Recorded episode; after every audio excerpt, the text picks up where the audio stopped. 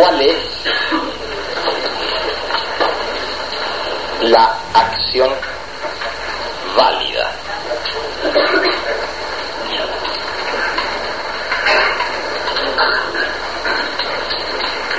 A esta pregunta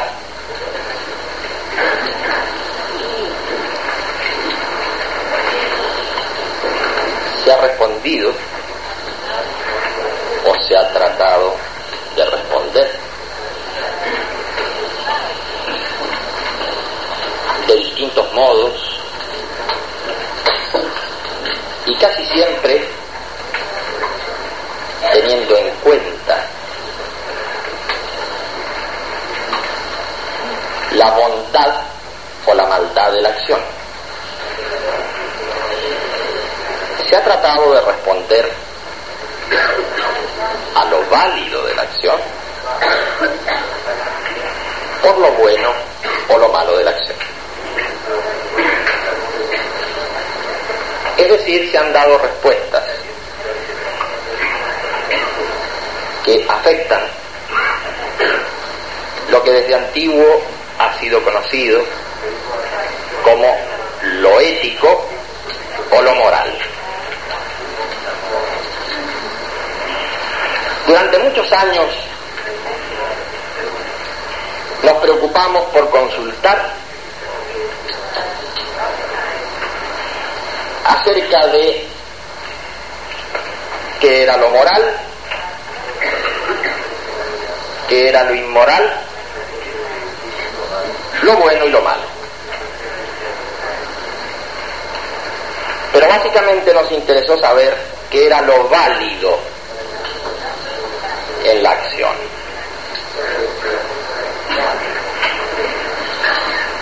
Nos fueron respondiendo de distinto modo. Hubo respuestas religiosas. Hubo respuestas jurídicas. Hubo respuestas ideológicas. En todas esas respuestas se nos decía que las personas debían hacer las cosas de un modo y debían evitar hacer las cosas de otro modo. Para nosotros era muy importante obtener una clara respuesta sobre este punto. Era de mucha importancia por cuanto el quehacer humano, según tenga una dirección o tenga otra, desarrolla también una forma de vida distinta. Todo se acomoda en la vida humana según la dirección.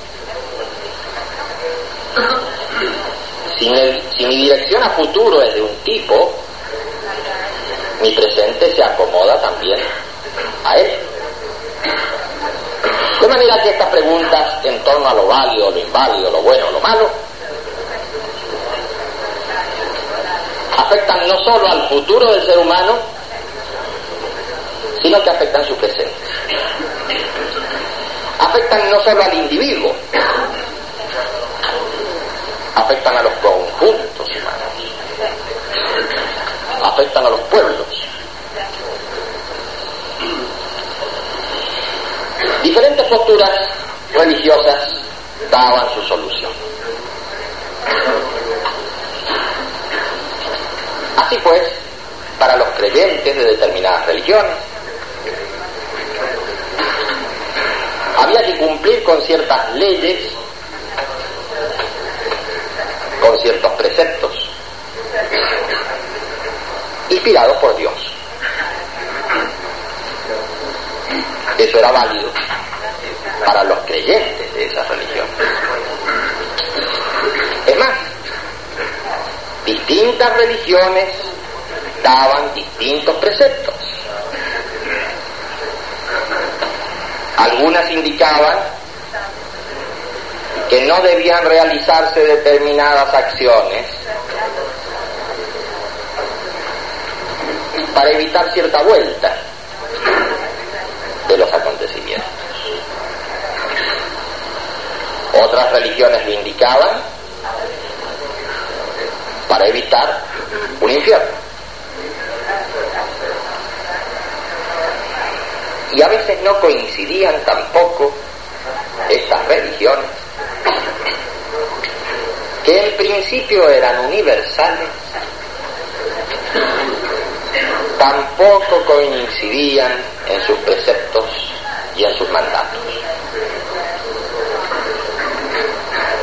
Pero lo más preocupante de todo esto era qué sucedía en esas áreas donde existía una religión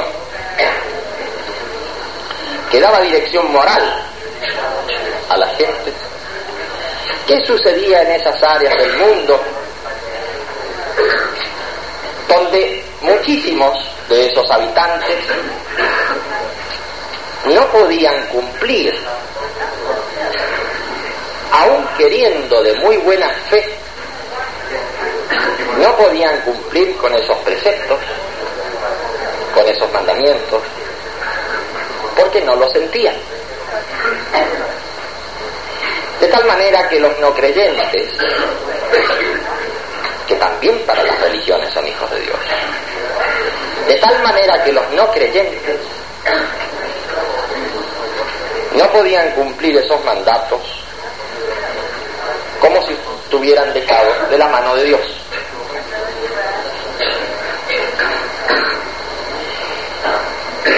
Una religión si es universal debe serlo no porque ocupe geográficamente el mundo, debe ser universal porque ocupe el corazón del ser humano, independientemente de su condición, independientemente de su latitud. Así pues las religiones en su respuesta ética nos presentaban ciertas dificultades. Consultamos entonces a otros formadores de conducta. Los sistemas jurídicos son formadores, son moldeadores de conducta. Los sistemas jurídicos establecen, de algún modo, aquello que debe hacerse o debe evitarse en el comportamiento de relación, en el comportamiento social. Existen códigos de todo tipo para arreglar las relaciones. Hay hasta códigos penales que prevén la punición para determinados delitos. Es decir, para comportamientos considerados no sociales o asociales o antisociales. Así pues los sistemas jurídicos también han tratado de dar su respuesta a la conducta humana en lo que hace al buen o mal comportamiento. Y así como las religiones han dado su respuesta, y está bien, y está bien para sus creyentes, también los sistemas jurídicos han dado su respuesta, y está bien. Para un momento histórico dado, está bien. Para un tipo de organización social Pero nada dice al individuo que debe cumplir con una determinada conducta. Porque la gente razonable, sin duda, advierte que es interesante que exista una regulación de la conducta social a fin de evitar un caos total. Pero claro, esta es una técnica de organización social, pero no es una justificación de la moral. Y por cierto que según su desarrollo y según su concepción, Las distintas comunidades humanas tienen normas de conducta jurídicamente regladas que a veces se oponen. Los sistemas jurídicos no tienen validez universal. Sirven para un momento, para un tipo de estructura, pero no sirven para todos los seres humanos, ni sirven para todos los momentos y todas las latitudes. Y lo más importante de todo, nada dicen al individuo acerca de lo bueno y lo malo.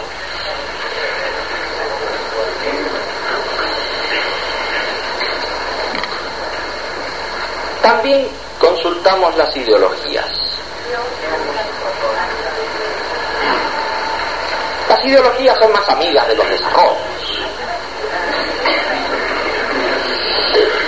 Y claro,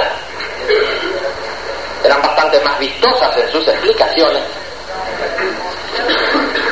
que los chatos sistemas legales. O tal vez que esto de los preceptos o las leyes traídas desde las alturas.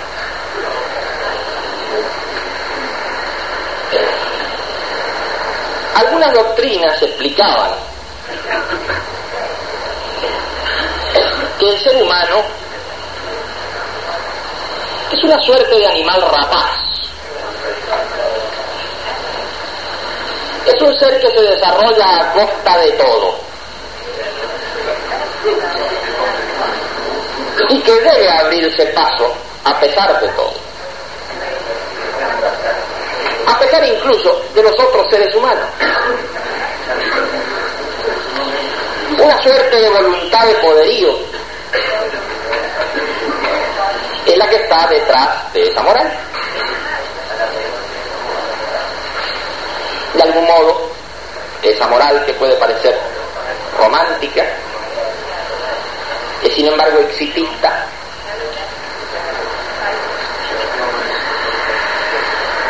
Y nada dice al individuo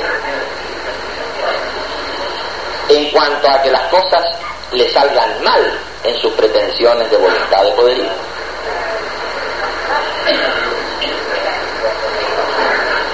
Hay otro tipo de ideología que nos dice, por cuanto todo en la naturaleza está en evolución, y el ser humano mismo es producto de esta evolución, y el ser humano es el reflejo de las condiciones que se dan en un momento dado, su comportamiento va a mostrar el tipo de sociedad en que vive. Así pues, por ejemplo, una clase va a tener un tipo de moral y otra va a tener otro tipo de moral. De esta manera, la moral está determinada por las condiciones objetivas y por las relaciones y por el modo de producción. Así pues, no hay que preocuparse mucho. Por cuanto uno hace lo que mecánicamente está impulsado a hacer. La materia en evolución va a la entropía. Los físicos hablan de la muerte final del mundo. Por lo tanto, todo acto moral mecanicista proclama por anticipado la muerte del mundo. De tal manera que, limitándonos al desarrollo mecánico, yo hago lo que hago porque estoy impulsado en tal sentido. ¿Dónde está el bueno y dónde está el malo? Hay un choque mecánico de partículas en marcha. Otras singulares ideologías nos decían cosas como estas.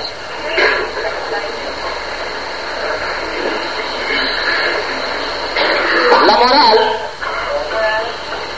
es una suerte de presión social, una suerte de presión que sirve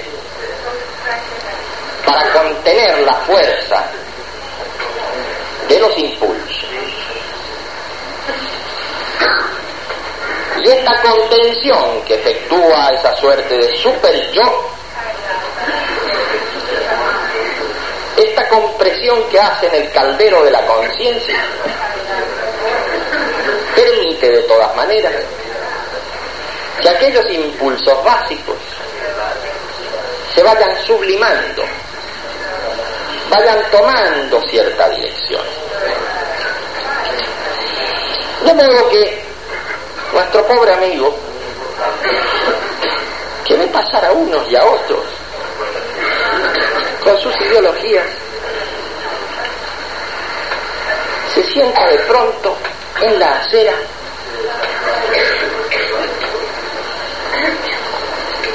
y dice, de todas maneras, ¿qué es lo que yo debo hacer?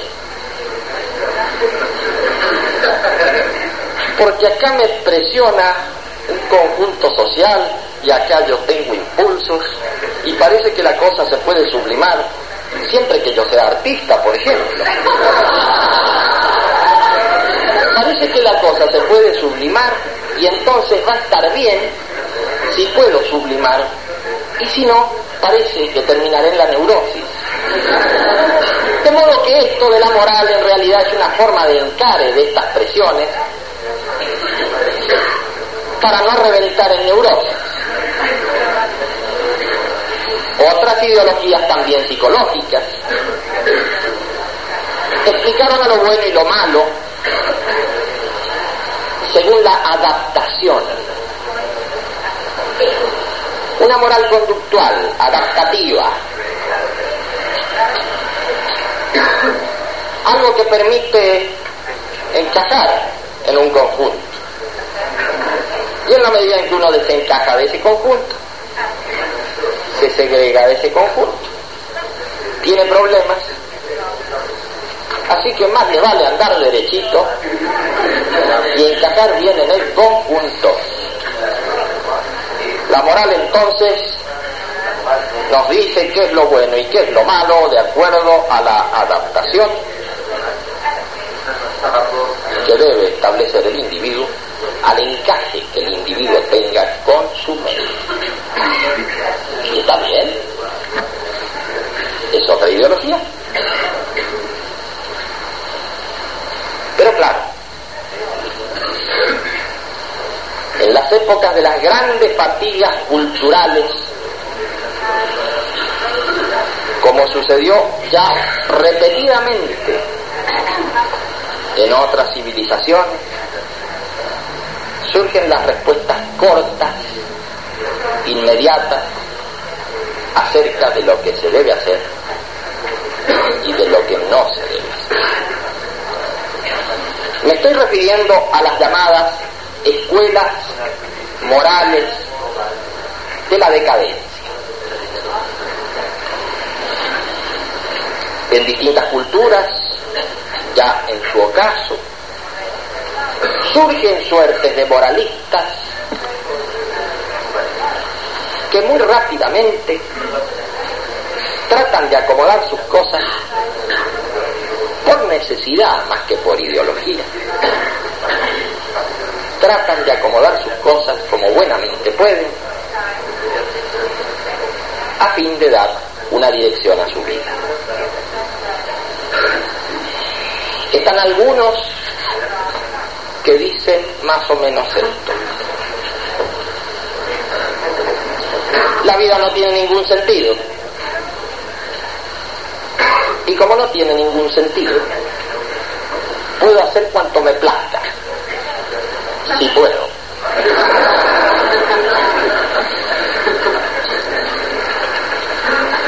Otros dicen, como la vida no tiene mucho sentido, debo hacer aquellas cosas que me satisfacen, que me hacen sentir bien, a costa de todo lo otro.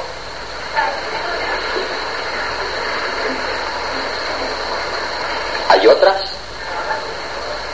doctrinas de las escuelas morales de la decadencia.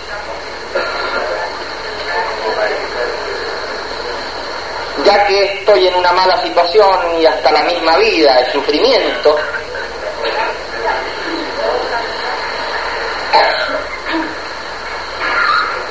hacer las cosas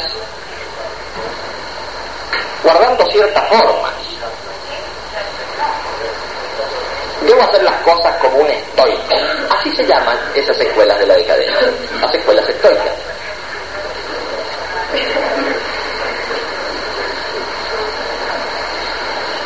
Pero claro, detrás de estas escuelas, aunque sean respuestas de emergencia, hay también ideología. Esta parece la ideología básica de que todo ha perdido sentido. Y se responde de urgencia a esa pérdida de sentido.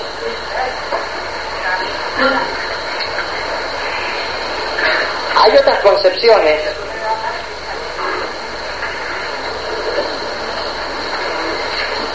tal vez psicológicas, y esto no es tan fácil de definir, que nos dicen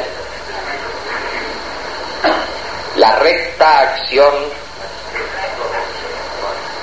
es aquella que se cumple con desapego. La acción en todo caso sirve para liberar.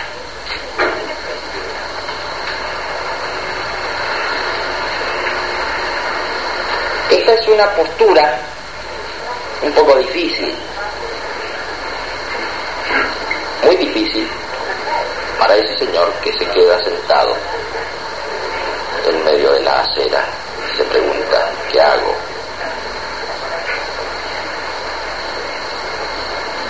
Así pues los sistemas ideológicos, los sistemas jurídicos, así pues las escuelas morales de la decadencia, así pues las religiones, ya ven ustedes cómo y cuánto han trabajado para dar respuesta a este serio problema de la acción, para establecer su moral, para establecer su ética.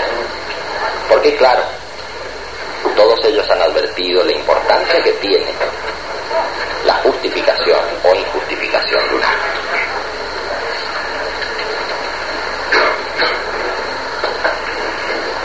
Nosotros nos importa mucho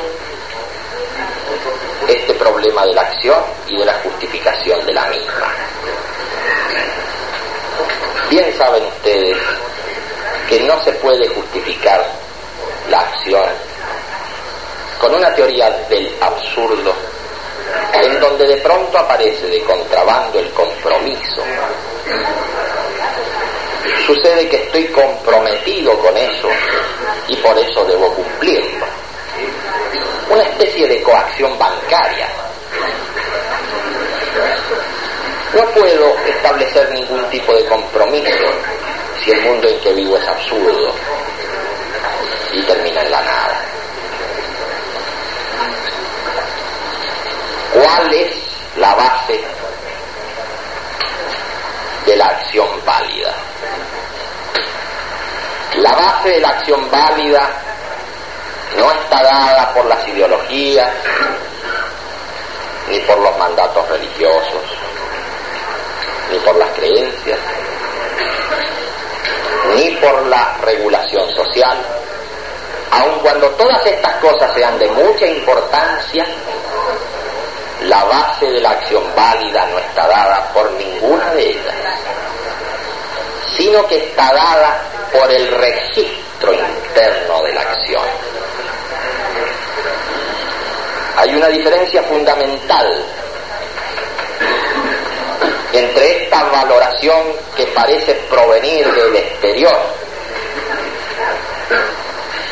y esta valoración que se hace de la acción por el registro que el ser humano tiene de lo que precisamente hace. ¿Y cuál es el registro de la acción válida? El registro de la acción válida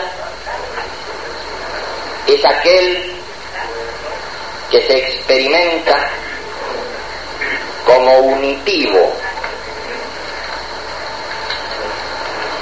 Es aquel que da al mismo tiempo sensación de crecimiento interno y es por último aquel que se desea repetir porque tiene sabor de continuidad, es decir, se extiende en el tiempo. Examinaremos estos tres aspectos de modo separado.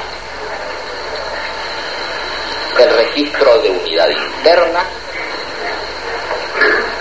por una parte.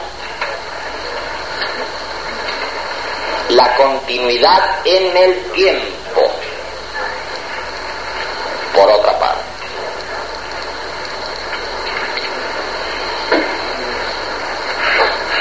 Frente a una situación difícil,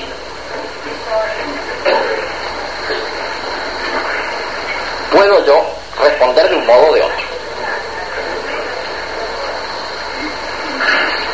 Si soy hostigado, por ejemplo, puedo responder violentamente. Y frente a esta irritación que me produce el estímulo externo y esta tensión que me provoca, puedo distenderme, puedo reaccionar violentamente y al hacerlo experimentar una gran sensación de alivio. Me distiendo. Así pues, y aparentemente, se ha cumplido la primera condición de la acción válida. Frente a un estímulo irritante, lo saco de enfrente y al hacerlo me distiendo. Y al distenderme, tengo un registro unitivo. La acción válida no puede justificarse simplemente por la distensión. ¿Por qué sucede que aunque me distienda en ese instante, no tiene ese registro continuidad en el tiempo? En el momento A, produzco la distensión al reaccionar de ese modo. En el momento B, no estoy para nada de acuerdo con lo que hice. Esto me produce contradicción. Esa distensión no es unitiva por cuanto el momento posterior contradice al primero. Es necesario que cumpla además con el requisito de la continuidad en el tiempo sin presentar fisuras, sin presentar contradicción. Así podríamos presentar numerosos ejemplos en donde esto de la acción válida para un instante no lo es para el siguiente. Y el sujeto no puede cabalmente tratar de prolongar ese tipo de actitud. Porque registra no unidad sino contradicción pero hay otro punto. El punto de que tampoco registra una suerte de sensación de crecimiento interno. Hay numerosas acciones que todos hacemos durante el día. Determinadas tensiones, que aliviamos distendiendo.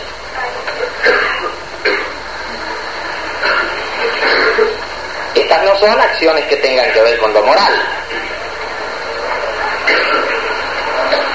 Y las realizamos y nos distendemos y nos provoca un cierto placer. Pero ahí quedan. Y si nuevamente surgiera una tensión, nuevamente la descargaríamos con esta suerte de efecto de condensador, donde sube una carga y al llegar a ciertos límites se la descarga. Y así con este efecto condensador de cargar y descargar, nos da la impresión de que estuviéramos metidos en una eterna rueda de repeticiones de actos, en donde en el momento en que se produce esa descarga de tensión, la cosa resulta placentera, pero nos deja un extraño sabor de que si la vida fuera simplemente eso, una rueda de repeticiones, de placeres y dolores, la vida, claro, no pasaría del absurdo. Y hoy, frente a esta tensión, esta descarga y mañana del mismo modo, sucediéndose la rueda de las acciones, como el día y la noche, continuamente. Independiente todo de la voluntariedad humana, independiente todo de la elección humana. Hay acciones, sin embargo, tal vez, muy pocas veces, hayamos realizado en nuestras vidas. Son acciones que nos dan gran unidad en el momento. Son acciones que nos dan además registro de que, de que algo ha mejorado en nosotros cuando hemos hecho eso. Y son acciones que nos dan una propuesta a futuro, en el sentido de que si pudiéramos repetirlas, algo iría creciendo, algo iría mejorando. Son acciones que nos dan unidad, sensación de crecimiento interno y continuidad en el tiempo. Esos son los registros de la acción válida.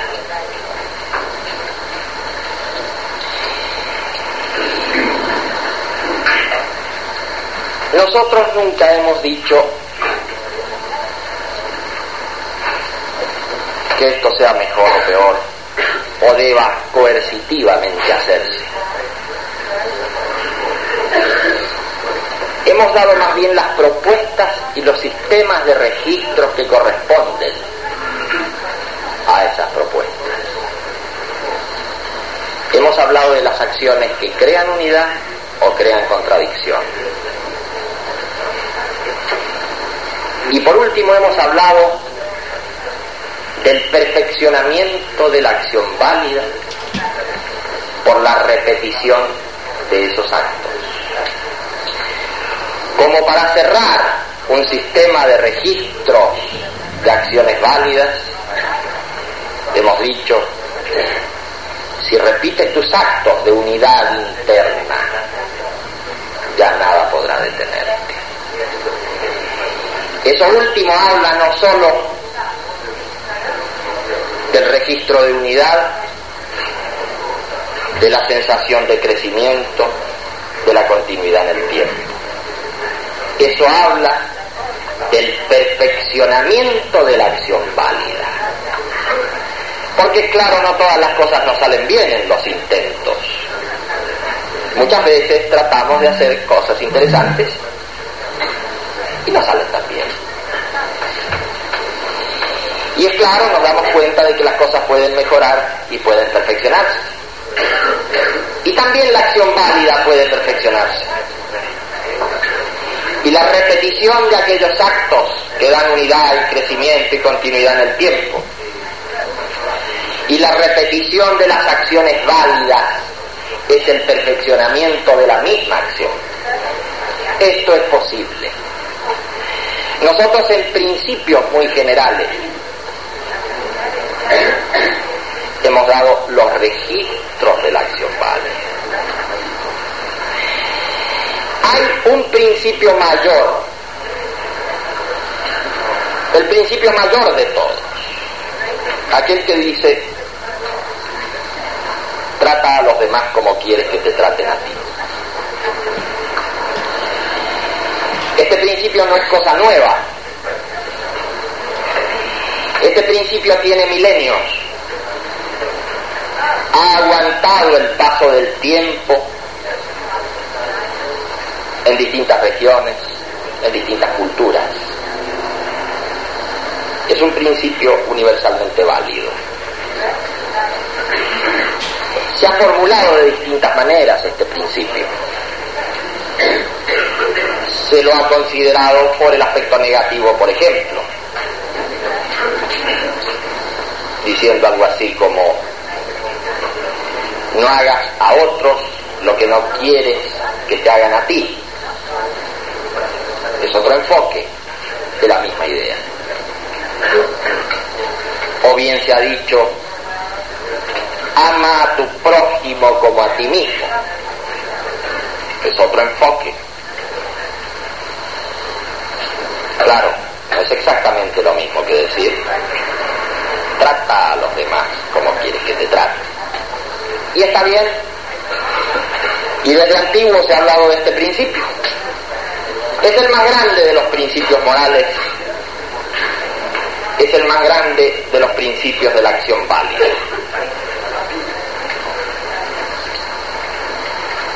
Pero ¿cómo quiero que me traten a mí? porque se da por sentado de que será bueno tratar a los demás como uno quisiera que lo traten a uno mismo. ¿Y cómo quiero yo que me traten a mí mismo? Tendré que responder a eso diciendo que si me tratan de un modo me hacen mal y si me tratan de otro me hacen bien. Tendré que responder acerca de lo bueno y de lo malo. Tendré que volver a la eterna rueda de definir la acción válida según una u otra teoría, según una u otra religión. Para mí será buena una cosa, para otra persona será mala la misma cosa. Y no faltará alguno que tratará muy mal a otros, aplicando el mismo principio. Porque sucede que a él le gusta que lo traten mal. La mente humana es muy compleja.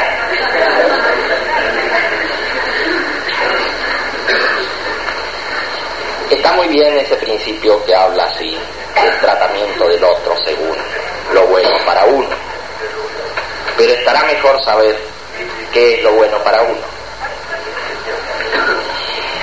Así las cosas, nos interesa ir a la base de la acción válida.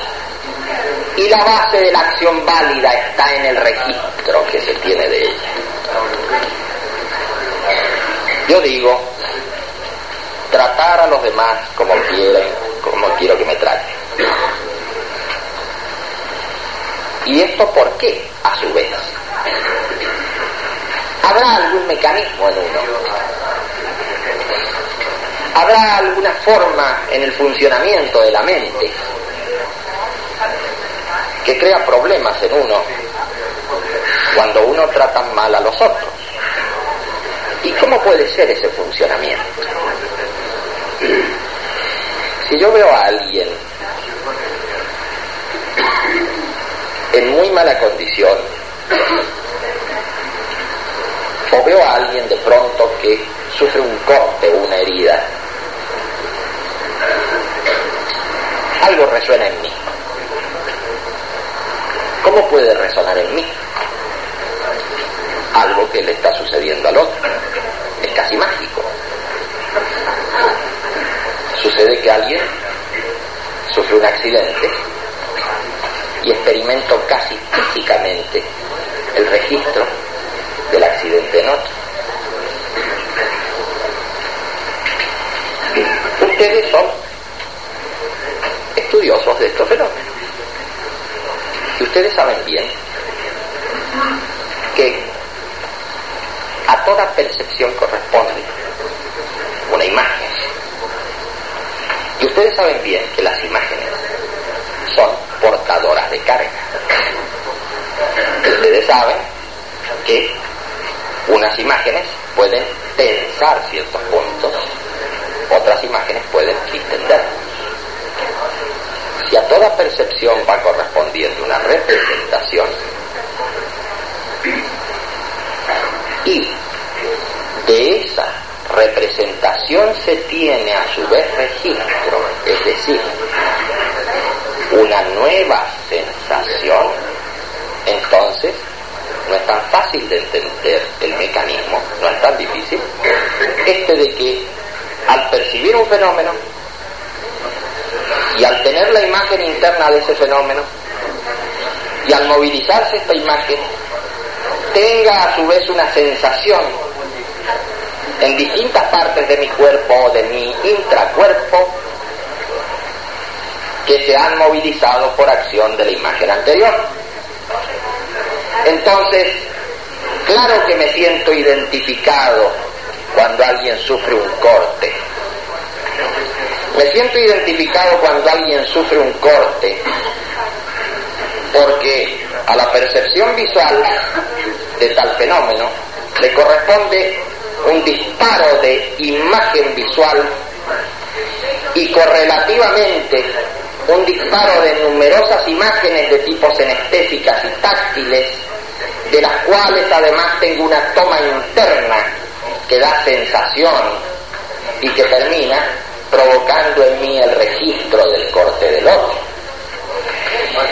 No será bueno que trate yo a los demás de mala manera, no solo porque tengo el mismo tipo de registro del sufrimiento del otro, y ahí ya hay algo interesante, sino también porque al hacer un tipo de actividad u otra, tengo registro de lo que hago. Estoy hablando de un segundo circuito.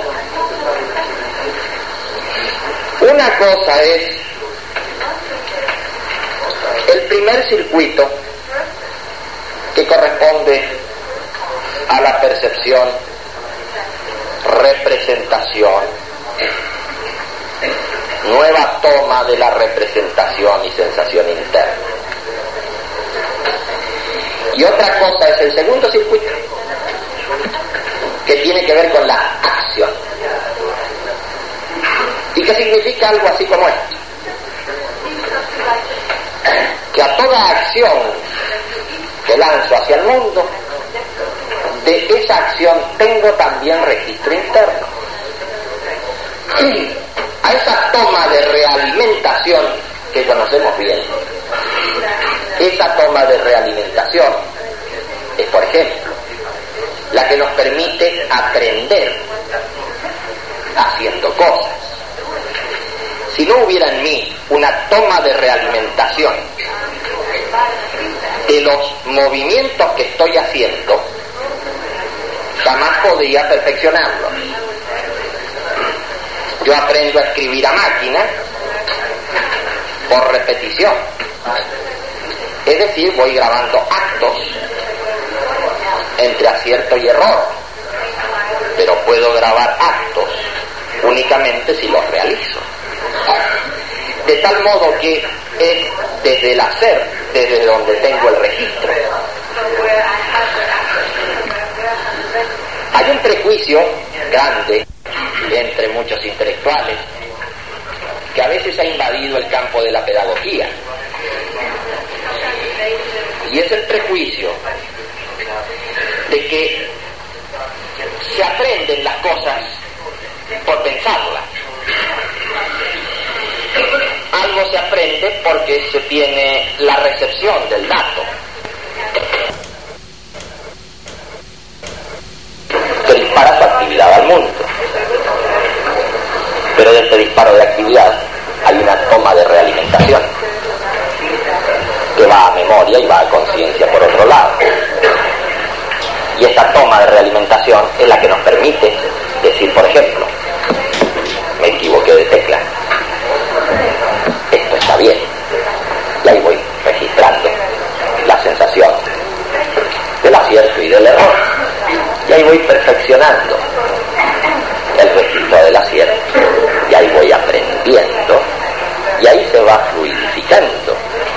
va automatizando la correcta acción del escribir a máquina, por ejemplo.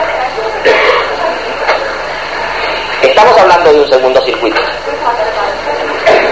El primero se refería al dolor en el otro que yo registro en mí. El segundo circuito habla de el registro que tengo de la acción que produzco.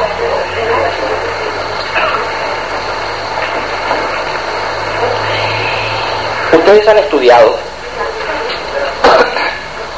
las diferencias que existen entre los actos llamados catárticos y los actos transferenciales. Los actos catárticos se refieren básicamente a esto de las descargas de tensión. Y ahí queda, y ahí queda. Los actos transferenciales son los que permiten trasladar cargas internas, integrar contenidos y permitir, claro, ellos facilitan el desarrollo de la energía psíquica. Sabemos que allí donde hay islas de contenidos mentales, contenidos que no se comunican entre sí, sabemos que hay dificultades para la conciencia. Sabemos que si se piensa en una dirección, por ejemplo, pero se siente en otra, y finalmente se actúa en otra diferente, sabemos que esto no encaja y que el registro no es pleno. Parece que únicamente cuando tendemos puentes entre los contenidos internos el funcionamiento psíquico se integra y permite avanzar unos pasos más. Ustedes conocen en las técnicas de operativa los trabajos transferenciales y saben bien cómo, movilizando determinadas imágenes y haciendo recorridos con las imágenes hasta puntos de resistencia, pueden, si son habilidosos, vencer esas resistencias. Y al vencer esas resistencias, provocar distensiones y transferir las cargas a nuevos contenidos. Y estos fenómenos de transferencia de cargas a nuevos contenidos son los que luego, en elaboraciones post-transferenciales, permiten al sujeto integrar todo su paisaje interno, todo su mundo interno. Ustedes conocen esas técnicas y conocen además técnicas autotransferenciales en donde no se requiere la acción del guía externo, como sucede en las transferencias, sino que internamente uno puede irse guiando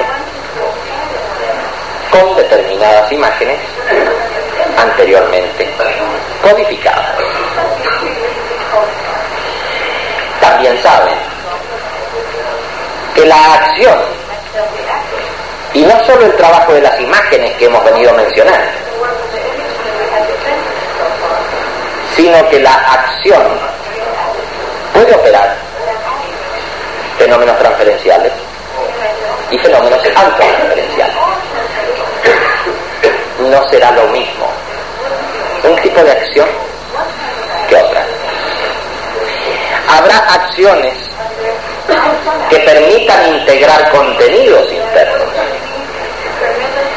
y habrá acciones tremendamente desintegradoras. Determinadas acciones producen en el ser humano tal carga de pesar, tal arrepentimiento y división interna, tal profundo desasosiego, que esta persona jamás quisiera volver a repetirla. Y no obstante, han quedado tales acciones fuertemente adheridas al pasado. Y aunque no se volviera a repetir en el futuro tal acción, siguen presionando desde el pasado sin resolverse, sin integrarse, sin permitir que la conciencia traslade, transfiera, integre sus contenidos y permita al sujeto esa sensación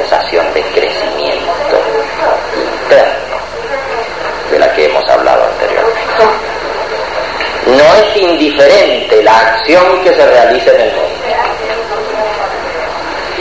Hay acciones de por sí de las que se tiene registro de unidad y acciones que dan registro de desintegración.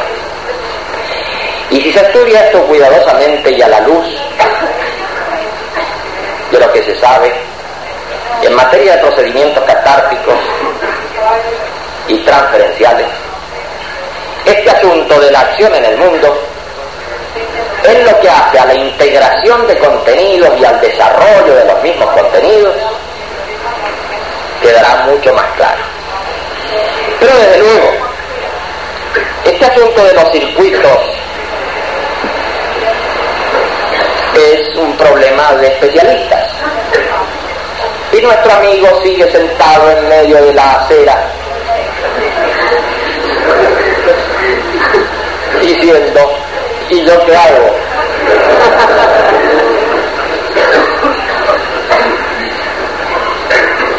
Nosotros registramos como unitivo, como valioso, como algo que nos hace crecer y nos mejora y nos perfecciona. Nosotros registramos también como acción llevar a ese señor que está sentado en esa acera sin referencia interna, sin guía en su vida, nosotros consideramos como actitud unitiva